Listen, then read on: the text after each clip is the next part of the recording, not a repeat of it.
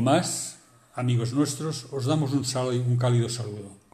Es una bendición saber que vosotros, es una bendición saber de vuestra fidelidad a buenas noticias y por supuesto recibir vuestras sugerencias y comentarios. Y es precisamente eso, una sugerencia de uno de vosotros, lo que ha dado pie al diálogo de hoy, que lo hemos titulado tal como lo tituló nuestro oyente, Buscando el bien de los demás. Y está basado en un relato bíblico que resumido es más o menos así. Un general sirio se encontraba triste y deprimido. Había contraído la lepra, una enfermedad repugnante y muy contagiosa que obligaba a los que la padecían a mantenerse apartados del resto de las personas sanas. Esta era la realidad de Naamán, pues así se llamaba el general. La esposa de Naamán tenía una esclava cautiva judía, y esta esclava dijo a su señora, Si rogase mi señor al profeta que está en Samaria, él lo sanaría de su lepra. Analicemos la situación. Una muchacha, joven, cautiva, convertida en esclava, apartado de los suyos, familiares y amigos apartada y llevada a tierra extranjera, a las órdenes y disposición de una familia pagana, autorizada a disponer de su trabajo, de su cuerpo y de su vida. Esta muchacha se preocupa por la salud del esposo de su ama. Su corazón le invita a ayudar a la felicidad de la familia en la que sirve. Una gran lección. Pero la historia sigue.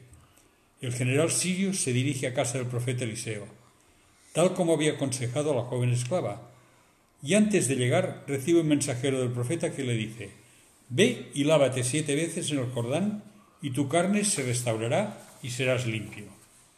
Naamán era un hombre poderoso e importante. Se molestó y se entristeció. No tan solo no había visto al profeta, sino que la solución le pareció insuficiente. Ni habían clamado a Dios, ni le había pedido algo difícil, caro o complicado. Era decepcionante, como si en Siria no hubieran ríos de aguas más limpias. Ante tal reacción, al no querer obedecer las instrucciones de Eliseo, sus criados le convencen de que lo haga, y a que no tenía nada que perder, y a que ya había llegado allí, y si Eliseo estaba en lo cierto, tenía mucho que ganar. Naamán al fin cedió y se bañó en las aguas del Jordán. Tal como le había dicho el emisario de Eliseo, y ante su sorpresa, se produjo su sanidad total, llegando al punto de exclamar, He aquí, ahora conozco que no hay Dios en toda la tierra, sino en Israel. Querido Dani, un día más te saludo. ¿Cómo va todo? Pues muy bien, muy bien además porque ha, ha pasado, eh, pasó el verano y yo no tuve vacaciones ni tuve nada. Como siempre. Y, y me he cogido cuatro días de vacaciones. ¿Tantos? No veas que despilfarro. ¿Lo soportarás? Y estoy, bueno, estoy acabándolos, o sea que lo has soportado. me queda un día solo, o sea que poco, poco me queda, poco me queda. Bueno. Mira, Dani, ¿has oído el relato que he hecho? Sí, tanto. Hoy te voy a rogar que me hagas un favor. A ver si eres capaz. Olvídate totalmente de quién eres y trata de responder a mis preguntas como si fueses Naaman. ¿Te parece bien?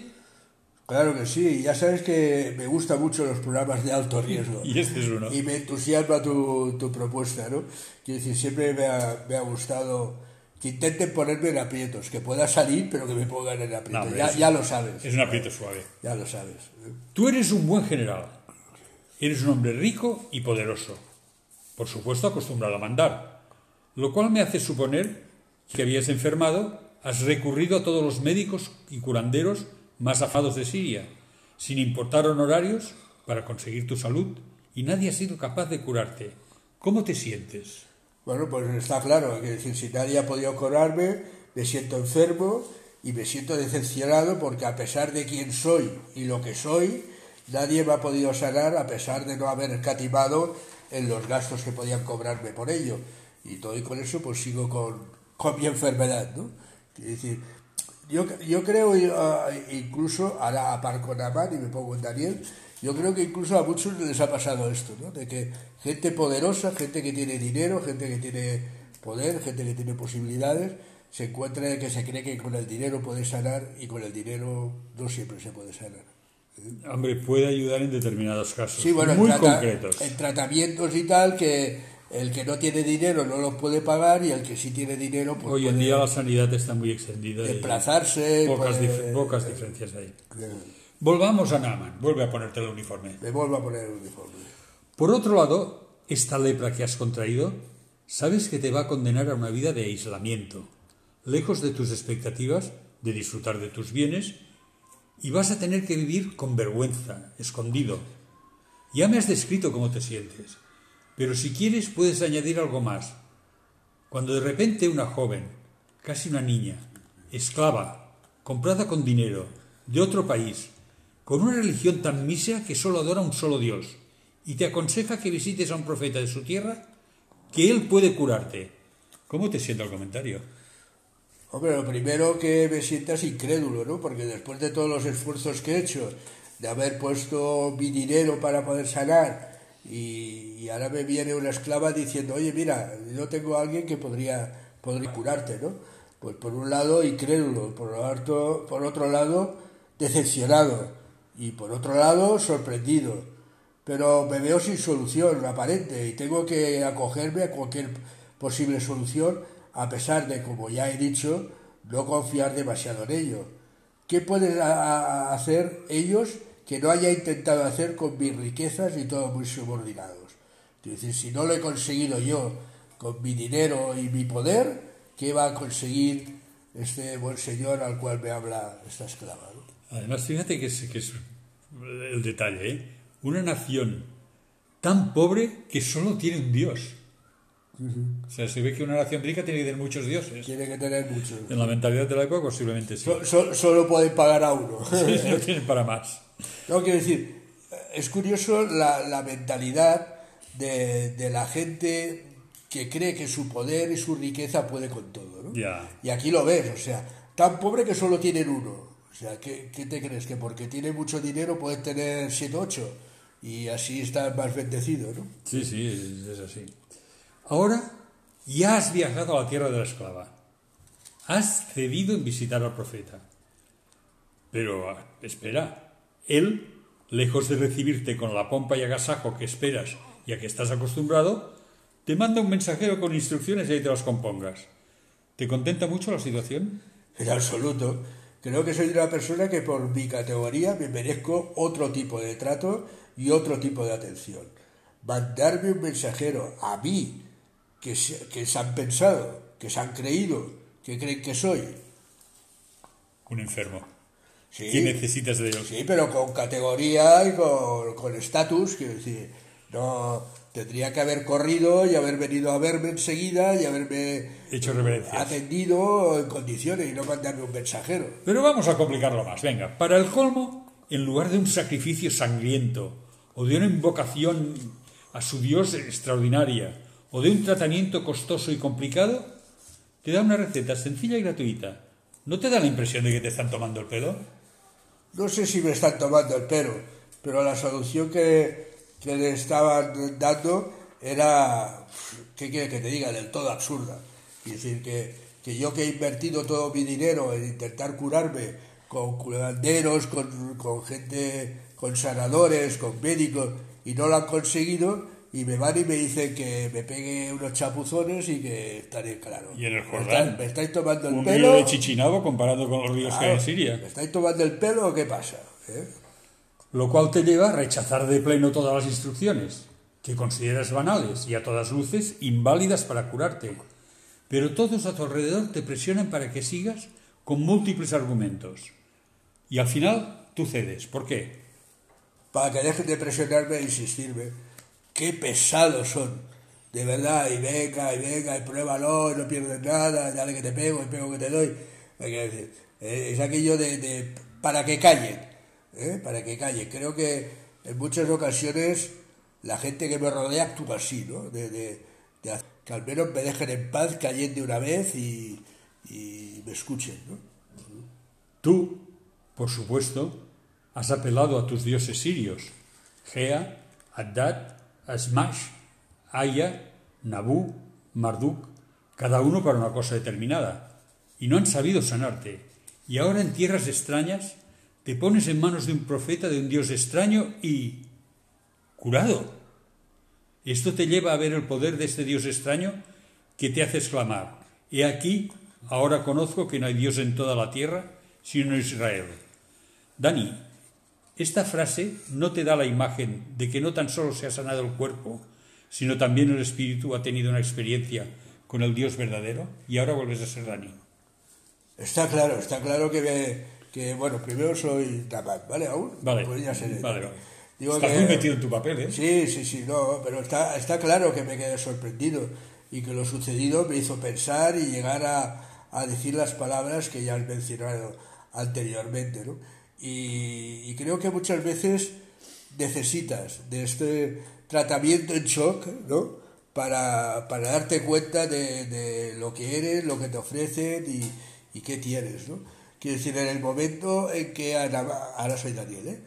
Ah, Vale, en, vale. el- en el momento en que a, a ah, le- le- le hicieron ver que su dinero, su poder, sus dioses, sus, sus sanadores y toda esta gente no servía y que lo único que servía era el poder de Dios, pues quiere decir, esto hace que uno reaccione, ¿no?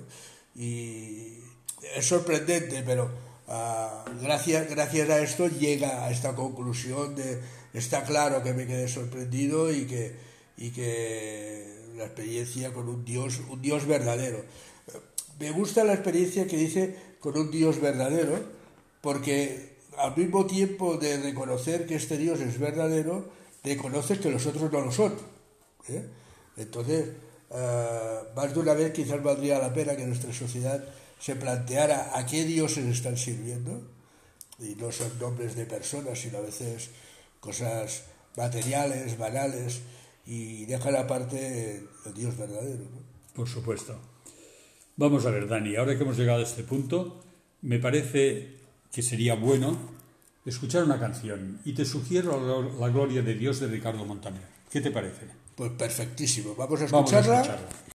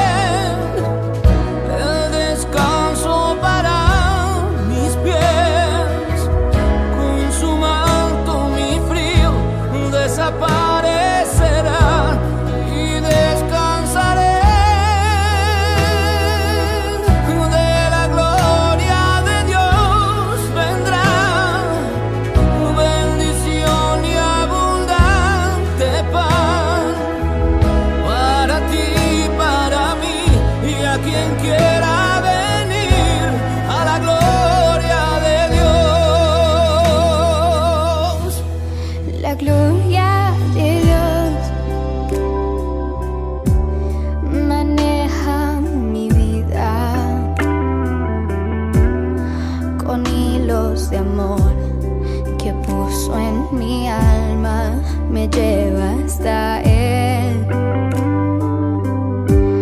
La gloria de Dios, gigante y sagrada me carga en sus brazos, alienta mis pasos, me llena de paz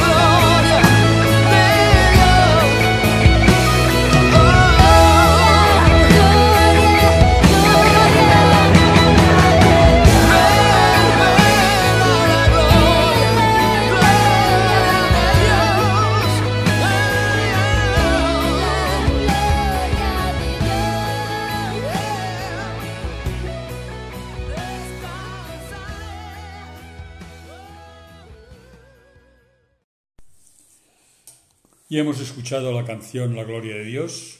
Ahora vamos a ponernos a hablar de la, de la joven esclava.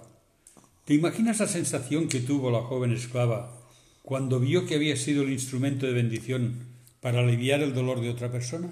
¿Ahora me tengo que poner el vestido de la esclava? No. Ah, bueno, porque iba a decir, aquí me vas He cambiando, dicho te imaginas. me vas cambiando de traje. ¿eh? No, ahora ya, ya está. Pon tu traje, Dani.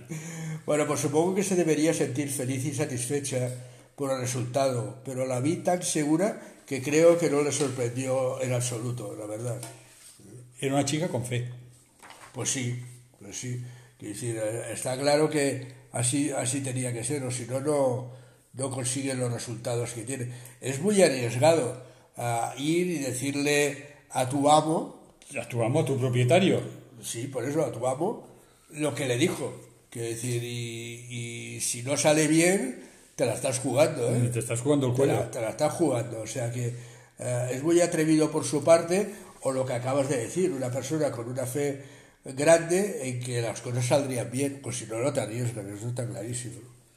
A la vista de este ejemplo, ¿no te parece que es tiempo que los que conocemos al Dios verdadero levantemos nuestra mirada y empecemos a actuar con prontitud a favor de tantas personas y almas que están dañadas y que están en nuestro entorno?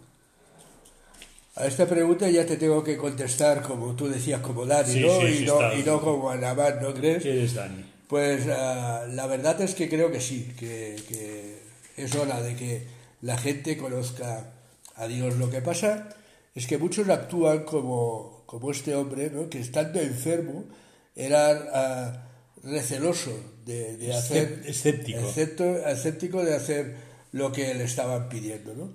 Y, bueno, a ver, tú que sabes que yo trato con varias personas que siguen el programa y se ponen en contacto conmigo y tal, a veces que den este paso, eh, le tienes que decir, pero a ver, no, no lo has perdido todo. O sea, el, buen hombre, el buen Naaman, no, no había probado, no había probado de todo y no le había salido bien. ¿Qué le costaba probar una cosa más, no? Y, y hay mucha gente que se lo tengo que decir. ¿Por qué no pones a prueba a Dios? ¿Qué pasa? Y, y entonces te darás cuenta que verdaderamente este Dios del cual te hablo es un Dios poderoso, es un Dios que fue capaz de sanar a Naaman y es una persona capaz de sanarte pues a todo, todo lo que todo lo que tú llegas a tener. Si es su voluntad. No olvidemos esto, si es su voluntad. Porque a veces también me he encontrado de yo oré para que mi abuela se sanara y murió. Pero el que morir vamos a morir todos. O sea, si, si nos hace caso y cada vez que le dicen cuida a este familiar o cuida a este otro, nos hiciera caso, aquí no cabríamos, porque no habría muerto nadie por, por gusto propio. ¿vale? Entonces, quiero decir, a veces pedimos cosas y esta semana, sin ir más lejos, a uno de los, de los oyentes yo hablaba y me decía, es que yo le pido a Dios y Dios no me contesta. Digo, a ver, no contesta a tu gusto. Dios no deja oraciones por contestar. Dios te dice sí, te dice no o te dice espera. Pero el silencio, el, el, el no respondo a la oración, no es la actitud no de Dios. en su- Entonces, ahora, si yo quiero que diga sí y me está diciendo no, pues claro, que no me contesta, ¿no? Si te ha contestado, pero te contesta no. O te está contestando espera, mientras tú quieres que te diga un sí, ¿no? Que salga corriendo y que es un poquito el caso que hablábamos de Namán, ¿no? Que él tenía unas, unas Unas expectativas, expectativas, sí. que no se cumplieron. Ahora precisamente te iba a hablar de esto. Sí, sí. Decir, él, él pensaba que tenía que ser de una forma determinada y no fue. Entonces, claro, si tú para que para poder creer en Dios tienes que hacer un Dios a tu medida que obedezca lo que tú dices, cuando tú dices, de la forma que tú dices, cuando tú quieras, eh, esto no es un Dios. Entonces, el Dios eres tú, no es él. Claro, claro, claro, claro, claro. Pues de esto te quería hablar, de, de que Naaman se sintió decepcionado posiblemente porque en su altivez quería un tratamiento con parafernalia, invocando al Dios de una manera costosa, con un sacrificio sangriento, una cosa complicada, algo, algo distinto, porque no concebía que después de todo lo que había sucedido fuera tan sencillo. Ya, Pero sí. es que quería el poder de la liturgia, no el poder de Dios. Joan, Y este si, es si- si para creer en Dios tuvieras que gastar fortunas, habría que se las gastaría. Si para conocer a Dios tuvieras que hacer grandes sacrificios, habría quien los haría. Pero como que creer en Dios y recibir la salvación de Cristo es gratuito, gratuito no, gratuito para nosotros, que, que a Dios le costó la vida de su Hijo y a Jesús le costó pasar por todo lo que pasó. ¿Vale? No, no es gratuito, sino que para mí es gratuito. Simplemente tengo que aceptarlo y ya está, nada más. O sea, es que no pide nada más. Y, y, cumplir como normal con aquello que Dios espera para mi vida. Y esto es, perdonar la expresión, es tan barato que no le doy, para nosotros, que no le doy valor. Para nosotros sí. No, no, hablo, hablo de la postura del ser humano. ¿eh? Sí, sí, para el ser humano es gratuito. Barato, claro. no, barato no fue. O sea, tuvo que nacer a Jesús como niño, con todas las limitaciones que como niño tiene, haber sido educado, haber crecido, haber hecho su ministerio, haber sido traicionado por uno de sus discípulos, haber sido apresado, haber sido juzgado, si aquello se le podía decir juzgar, fue azotado, fue escupido, fue coronado con corona de espinas, uh, fue obligado a llevar la cruz, fue crucificado. Si, si, todo esto creemos que es gratis, si todo eso creemos que es gratis, ¿eh? Eh, quizás más de uno estaría dispuesto a pasar por esto en el lugar de él, para poder conseguir lo que él nos regala. Entonces, ser, ser un poco inteligentes, hombre. Seamos un poco inteligentes. Y pensemos las cosas claro. como realmente son, no como claro. nos gustaría que fuesen, como Naaman. Claro. Que él quería un sacrificio extraordinario y ampuloso y no le convenció de entrada. Luego le solucionó el problema, pero no le convenció con lo que decían. Vamos a ver, Dani, resumiendo, y para que todo quede bien claro. ¿Cuál crees que debe ser nuestra actitud como seguidores del Dios verdadero que nos ha dejado esta lección a través de un general sirio? Pues que nuestra responsabilidad es estar siempre en la brecha para que con nuestro trabajo, nuestra actitud y nuestro testimonio seamos siempre un río de bendición. Esto por un lado. Por otro lado, que no dejemos de pensar en los que sufren de, de distintas formas, ya sea físicamente o espiritualmente, y tratar con todos los medios que Dios nos concede de aliviar sus sufrimientos. Esto es lo que intentamos hacer uh, cuando, intentamos tratar o tratamos con aquellos que son seguidores del programa. ¿no? Uh, el otro día me decía, una persona me decía, Dani, estoy solo, completamente solo, y el único que tengo a mi lado eres tú y no te conozco. Y me decía, ¿por qué haces esto? ¿Por qué haces esto? ¿Por qué me dedicas un tiempo? ¿Por qué me estás llamando cada semana, tres, cuatro veces por semana? Dice, cuando ni siquiera sabes quién soy, cuando no sabes absolutamente nada, ¿no? Pero creo que este aliviar el sufrimiento tiene que ser ahora, no mañana, no, ahora. Ahora es el momento de levantar la mirada y ver a nuestro alrededor buscando a personas y almas doloridas, atormentadas y confundidas, y actuar con presteza para aliviar este dolor. Piensa en los que sufren, ora por ellos y dales apoyo y ayuda en lo que buenamente puedas, que se sientan comprendidos y esto es la base, y esto es la base de la persona con la que yo normalmente, con los que yo normalmente trato, el hecho de sentirse comprendidos, amados, útiles, necesarios, en una palabra, vivos, intentando conseguir que los que se beneficien de tu labor vean a tu Dios a través de tu servicio fiel, amable y desinteresado. Bendecir y ayudar a los necesitados. No tan solo honra el nombre de nuestro Dios, sino que te va a producir gozo en tu corazón y bendición en tu vida. Deseo de todo corazón que Dios os bendiga si habéis decidido optar por esta forma de aprovechar vuestras vidas. Y precisamente eh, es lo que digo, estábamos hablando de por qué lo haces. Aquí contesta, ¿por qué sí, lo sí, hago? está clarísimo. O sea, uh, aquí todo aquel que se pregunta, ¿y por qué haces esto, Dani? Si escucha el programa, que se fija en estas últimas palabras que acabo de decir. Lo hago, en primer lugar, porque siento una satisfacción personal de estar cumpliendo con aquello que Dios quiere para mi vida. Y está claro que hago bien a otras personas y de hecho lo veo, lo noto, lo siento, lo percibo y, y, vale, vale la pena, la verdad. vale la pena. Compensa. Compensa y, y mucho. Al que lo da y al que lo recibe.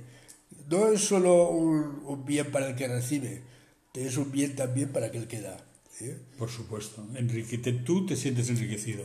Claro que sí. Y el que lo recibe se siente, lo que has dicho, las palabras has usado tú, comprendido, amado, útil y necesario. Porque hay mucha gente que se considera que ya no es útil y necesaria en este mundo. Claro. Bueno, mira, hace poco también me llamó una persona y decía, Dani, mm, era la primera vez que contactaba conmigo, y me decía, Dani, voy a poner fin a mi vida. Y era la primera vez, no lo habíamos hablado.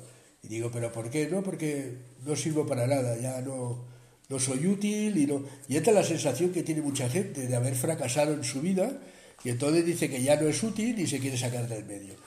Y bueno, a base de, del teléfono, estaba además en un bar, estaba bebiendo, eh, hice que deja, conseguí dejar que, que dejara de beber eh, y bueno, al final desistió en su intento de, de suicidio, ¿no? Pero hay mucha gente que, que el paso que da cuando se siente que ya no es útil en la vida es quitarse del medio.